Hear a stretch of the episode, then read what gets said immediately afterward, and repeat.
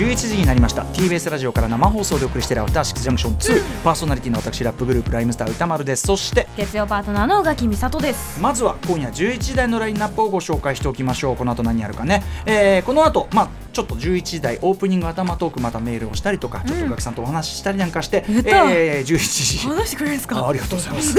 おそうです。えー、11 11時15分頃からは明日使える一発必中のカルチャー情報をお伝えするカルチャーワンショット。今日、えー、今日からですね、アトロクブックフェア始まったんです。ついに一部店舗では、えー、そちらの詳細と本日の書店の模様をですね、まさにこのアトロクブックフェア期間店と言ってもよろしいんじゃないでしょうか。えー、純駆動書店池袋本店の書店員斉藤香奈さん、えー、電話つないでお話伺いたいと思います。そしてその後お待ちかね。うん。11時半頃からは新概念提唱型投稿コーナーまるまるまお送りいたします。えー、ということでもろもろまだメールも受け付けております。そうですよ。あのアトロクに歌丸アトーク歌丸アットマーク TBS.CO.JP までメールぜひお願いしますね。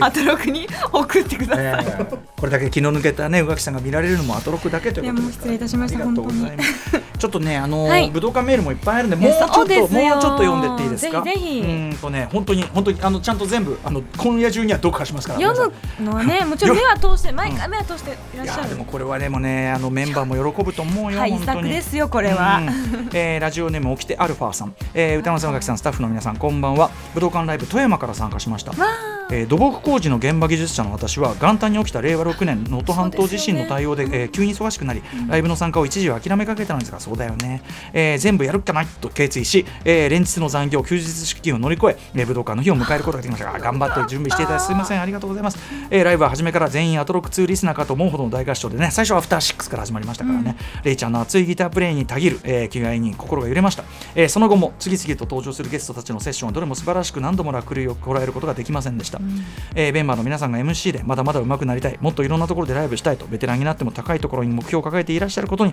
同年代の私も大変勇気づけられました、えー100%なんてまだ本気とは言えませんよね。声を枯らしても観客を煽る。歌丸さんかっこよすぎです。いやいやそんなそんなね、えー3月に金沢での再会楽しみにしてます。あの3月に金沢公演。あそうですよね。えーそそして私は月曜から再び、えー災害復旧工事に本気出す。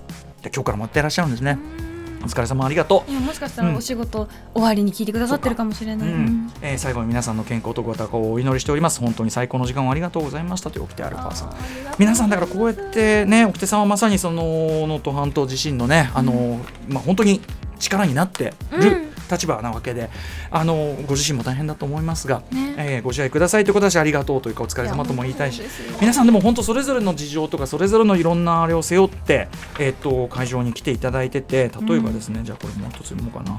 えっ、とねラジオネームといしくんさんは、えっとこんばんは。ラジオネームといしくん東京都在住40歳と申しますと。武道館ライブ私も参加しました、17年前、えっと友人がキングオブステージボリューム17武道館ライブ DVD を貸してくれてそれをきっかけにライムスターを聴くようになりました。17年後の今回の武道館ライブも最高でした。前回と比べてライムスターの存在感そして客層がさらに大きくなったことを肌で感じました。すごかった。本当にこれでよかった、えーこえーこれでよかったと、で、えー私が今回の武道館に来るきっかけを作ってくれた友人は昨年この世を去ってしまいました。うんえー彼女がたくさん聴いていた頃のクラシックスが流れライムスタークラシックスね古い曲が、えー DJ ブースのロゴがカタカナのグラフィティ調になった時にこれはだからあのークラシック昔の我々の曲がやる流れの時にそのその時代のロゴにこう変わるという演出をしたんですね、カタカナのグラフィティ調だからやっぱグレイゾーン期ですかね、えー、に2004年ぐらいのね、アルバムですけど不意に落雷をしてしまいました、えー少しでもいいけどやっぱり全部がいいな今日のこと全部彼女に届けと思いました、えー歌丸さんマミディさんジンさん素敵なライブ本当にありがとうございます。とそうねあのねぜひ。ねえ。そうなんですよ。そういうだからいろんな皆さんがあのもちろん新しい方も来ていただいてるし、あと子供たちももちろん来てるし、ね。とかね。ええ。いっぱいまだまだこのあまだまだこのタイミングで来たメールもたくさんいますし、うございます。この方はね里優さんラジオネーム。あの金曜日の武道館ライブ参戦しました。アトロクリスナーも多かったのか2階の関係関係者席に気にしているを気にしているお客さんが結構いました、うん。騒いでたんでね、えで、えー私は37歳64歳の母親を連れて行ったんですが、うん。最初から最後まで立ちっぱなしで楽しんでいました、うん。アルバム曲と過去曲の織り交ぜ方も素晴らしかったです。豪華なゲストたちとの共演もさることながらやっぱりお三方ライムスターの力強さとキングオブステージぶりに勇気をもらい終演後3週間前に振られた彼女に連絡をしましたすぐやり直すとかそういうことではないですが今週食事をすることになりました。私の人生ライムスターのおかげでオープンザウィンドウできてます。よかった。ねなるほどね。なんかそのなんかなんて言うんだろうな。悔いが残るこことないくね、その最後にどんな形であれね。そう伝えることがもしかしてここでできたかもしれ、できるかもしれないと思うとその一助になったわけですよ。いろんな背中を押しているわけだな。そう。か64歳のお母様も立って。そうか。ね私全然そっちに近いんでね。あれですけどね俺がね「そのおいこの野郎」っつってもうすぐ54 55でこの54でね俺がこんだけあれしてんのにおこうあなたたちそんぐらいの声でいいんですか？なんつってね。飛べって飛んでてあとそのやっぱスパルタなんで私、最後ですよ最後の待ってろ今から本気出すで。もう今でもずどの感じでも言ってますけど低いんだよっつって。あのこのジャンプがね。こうやってもう。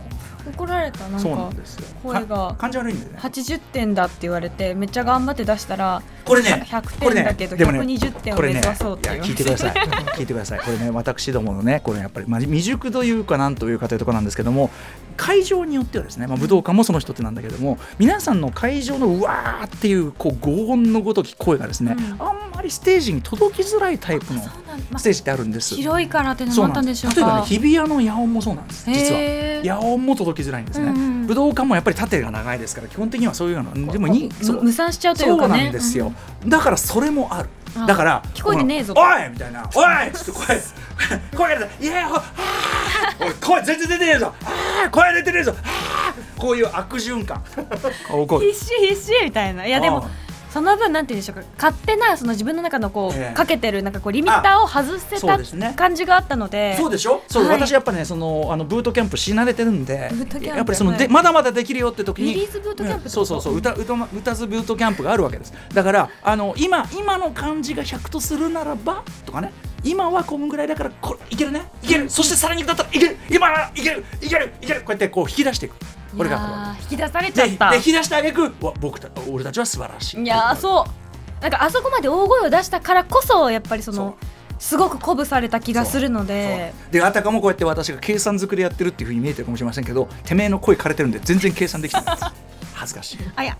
穴があったら入るいやいや、ね。楽しかったうん。です、あでねちょっとそのそ途中ライブの話していくとね、えーまあいろいろあったじゃないですか、うん。で例えばあのそ SOIL & "PIMP" SESSIONS もねあのライブコーナーもねただやっぱ武道館ともなりますともうあのもともと楽器の数多いところに来て、うん。ちょっと高いところ来てね。で俺たちはこうサイドにいるんだけどそののピンプセッションズはこうガーッとせり上がってきたと featuring Reiちゃんですよね。うん。そういうそういうとピンプねすんごいかっこよかったね。で、えーなんだけどあの上は要するにせり上がりの台上なんでちょっとあの人数いるとやっぱ揺れるんですよ。ドキドキしちょっとなかなかドキドキする、うん。そうその感じもあったり。で本当はそのステージ横切って普段だったらあのピアノソロの時はジョーセ君のピアノに合わせて2人並んでこうやってラップするんだけど、この感じでちょっと移動危ねえなってドキドキしちゃう。揺れてるし狭いし、ん。ね例えば帰り際にドカラシャーンってこうなったりしたらこれはもう目も当たらへんな ちょっと辛いかもしれない。もうあとはもうそんなことになったらもうあとはもう逆切れしかないんだ俺にできることは。はいどう？どうも申し訳ないですねそれしかなく。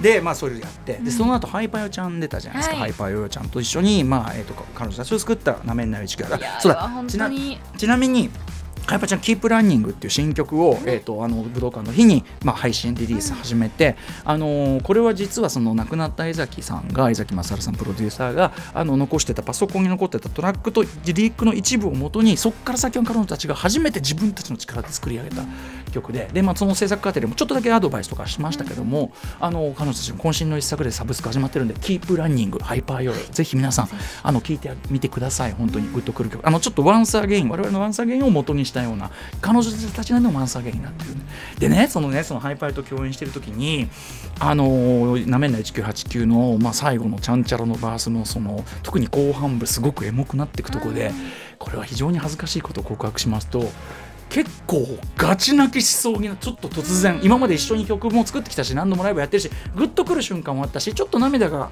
溢れてくる瞬間もあったんだけど彼女たちのストーリーというのになんかねこの武道館の時はもちろん江崎さん亡くなってその後いろいろともあるんだけどそれ以上にやっぱ2006年からずっとやってきて、でいろんなことあってここに立ってる、まあか、その彼女たちのその長い長いストーリーみたいなものがこう一気にねこうますよね。狂来して、うん。結構サングラスで良かったですけど結構これはまずいなっていうガチ泣き仕掛けてですね慌ててもうなんかそう嫌なこといっぱい考えて。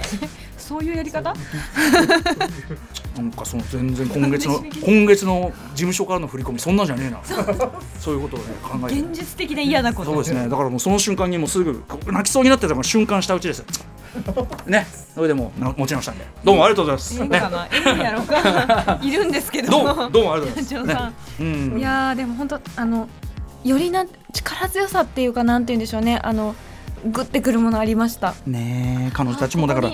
たどり着いたんだなっていう感じがしましたね、まあでもここからがさらにねまた長い道のりかもしれないけどという、ね、第一歩でもあるし。えーそこからねオープン・ザ・ウィンドウのね、まあ、ちょっとこう長めの MC ですいませんね。もうねこれがまた因縁のなんちゃらかもしれませんけども。まあでもちょっと今このタイミングで何か言わないというのは、もちろんねいろんなタイプのヒップホップアーティストいてもいいけども、まあ、我々がこのキャリアそして今回のこういうアルバムこういう楽曲で、えー例えば現在のパレスチナの状況、ねまあ、イスラエルによるこれはもう明らかにちょっとやりすぎな状況みたいなものに、まあ、あるいはそのその前の、まあ、ロシアによるウクライナ侵攻もちろんミャンマーとかのことも忘れちゃいけない、まあ、こういうことも含めて、あのーなぜ我々が表現というのを続けるのかというようなことを含めてですねちょっとだけねこう話させていただいてからのオープン戦でそこ JQ やってきて。JQ がすごいやっぱり彼は基本的にねあの今時の本当にイケてるアーティストって感じのあの要するに軽妙な子なんだけどあの終わった後打ち上げでもすごいやっぱその歌さんの MC のあの後に行くのですっごい気合入ってみたいな。長くてごめんねっつってねやっぱね。あそこのねあの人の MC の間待ってるの本当嫌なんだけど、うん、いやーありがとうね。あそこもまたねみんなで声を上げて、せ戦争をやめろって。まああれは一種のデモとして、シュプレヒコールとして機能すればいいなと思いましたし。いや本当に良かったです。そっからのね、あのースチャラパーがねなんかしよくわかんないこう車に乗ってキコキコやってくるなんで、あのええ。ちっちゃい車で、えーなんか可愛かった。なんかなんかスチャには一工夫で出ていただきたいっていうんであれでキコキコで出ていただいて そっからのまた兄くんの一マジックですよね。で、えー持ってらっしゃる。いやーさすがだよね。やっぱやっぱさすがこういうとこでやっぱやるよねみたいな。言ったら兄くん曰くは「うん俺もねでもよくあの着地したと思ったんです 俺自分に感心したっつって。うーんっつって。な感じですよね。ちなみに岡村さんも、あのコントやるとか言って散々いろんなことやってるんだけどあのここだけの話ですけどサビ覚えきってないとか言ってサビの歌詞ちょっとだけカンペコが置いててあのさあのコンコントのコントの台本ができたんでとかって前前日にこういっぱいメール送ってくるんだけどあのそのそのあの意欲をなぜあのサビを覚えることにって言ったら あの楽屋で言ったんですけど、あちょっとあのこっちもいろいろ準備あるんで出てってください 私ができんくらい。それは聞けないっていう。いやでも本当に素敵な仲間たちとね繰り広げて夢のような時間でした、ありがとうございます。また武道館ね、あのーやれるといいですけどね。あのー特になんか今度はまた違うアプローチ。例えば、えー、とブルーノート的な楽器のアプローチソイルとのセッションもいいですしブルーノートバンド。ブルーノートバンドはバンドであのソイルと一緒にキャッキャッキャッキャやってるから若干ねどうなってんのみたいな雰囲気を出しながらねじらってる可能性がありますねえーあブルーノートはブルーノートで定期的にやっていきますし、ね、行きたいですまた今年もまたいっぱいやりますよ今年もあの今年もあの子供たちがお喜びのあそこでまたやるやもんやりねねねねねねはい考えていいいんですね。えーうあとライムスターとしてもそうですしあとぜひぜひライムスターのあのマミーディさんのソロ活動。ね。ね。皆さんついにお待ちかねね。雑味がついに消えたということで。ね。これはもう 私からも誰も言ってないよ自信を持ってお勧めできる。誰も言ってないよそんなこと心から初めて自信を持ってお勧めできる一作。ねえー、まあ、ミリさんその点。あとねちょっとねこれライムスターじゃないんだけど私もねまだ発表できてないんだけどちょっとねあのーこれ私にとってですけどちょっとちょっとしたね実は大仕事がですねこの後控えておりまして追ってまた番組でも発表していけたらなと思う次第でもうここからもますますます楽しみですね。すいませんね、ちょっとベラベラ私の話を。何を言ってんですか？それを聞きに来てんですよみんな。そんなこと。うがうがきニュースをちょっとね入れたいと思ないですよそんなものは全然ないんですよ。あるじゃない本当は。あれや。べえ。あの話する時間。ああ。あれ。あの人。違う。違うんす。違 う違うんです。あのままマーブマー。ブねあのちょっと。マドンソクさんが来日されて、でちょっとそのなんあのイベント来日イベントの方にちょっと参加いたし来まして、日イベントにそのいわゆるもちろんねその芸能人席みたいなのいっぱいあると思うんですけど先ほど同じぐらいだったら宇垣さんもずらりいるマドンソクファン皆さんの皆さんと、はい私の隣のお姉さんはあのなんか画用紙に、うん。あのハングル書いてて、うんうん。それをでキラキラのなんかモールつけててよかったと思ってなんかあの私変な人だと思われたらどうしようと思って一応マドンソクのフィギュア持って、ね、フィギュア持って行ったんですけどそれ見せて普通にキモって思われたらさすがにちょっとええ。心が折れるから一一人だったし、一人でフィギュア出してたらやっぱちょっとまずいけでもと横のお姉さん結構本格的だったから、うん。うんよかったと思いながらあげた。しかもさそのほ本当に好きな人と一緒に押す。そう。のってやっぱ気持ちいいもんね。あの本当になんかあのそのマブリー人気っていうのをすごく感じましたし、あと何より青木さんが本当にいい方だった。あの今回の作品で、はいえっと犯罪都市の、えっと、3作目になるのかな、はい日本のそうですね。ヤクザ役ということですよね。役で出てらっしゃって、あのみんなのこと盛り上げて宗隆さんがはい盛り上げてでもマブリと一緒になんかハートポーズとかしたりしてえー、押せるって思いながら。青木さんはね本当にねあのもちろん直接存じ上げてるわけではないですけどもいろんなプロフィールなんか知るたびにねすごい人間力なんだよあの人。でももちろん演技が素晴らしいのは分かっていたけれど。もちろん役者としてらしいけどその背景にあるのは彼の人間力人間。なんか好きになら皆さん多分マブリーのことが好き、まあ、いろんなファンの方いらっしゃると思いますけど、確実にみんなの心をこう掴んで帰った青木さんでした。ね、うん。だからその世の中にはいるのよ。人間力人間、ね、いいそそれに対して、まあ、例えば筋力え財力人間とか、ね、人間力人間とか、えー、と知力人間とかいろいろいますけど、ね。あなたは何人間？あなたは何人間かな？そう。そういうことでしたからそのマブリーによ会えたしそのマブリーにあのちゃんとあのちゃんとっていうか、まあ、英語で書きましたけど、ええファンレターも渡してきた。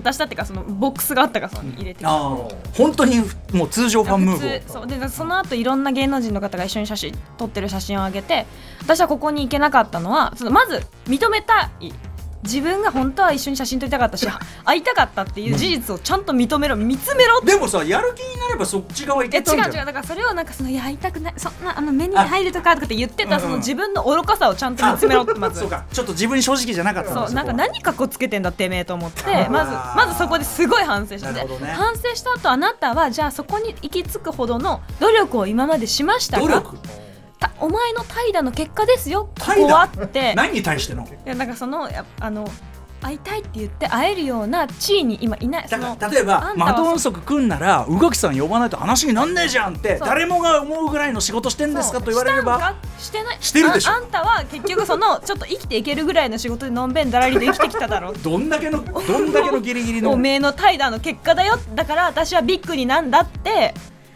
決意しました。ビビッグとさビッグとその活動をさちょっとちょっと若干相反してる気もしなくもないんだけど。いやなんか決意新たにしましたよ。お疲れ様でした。ありがとうございました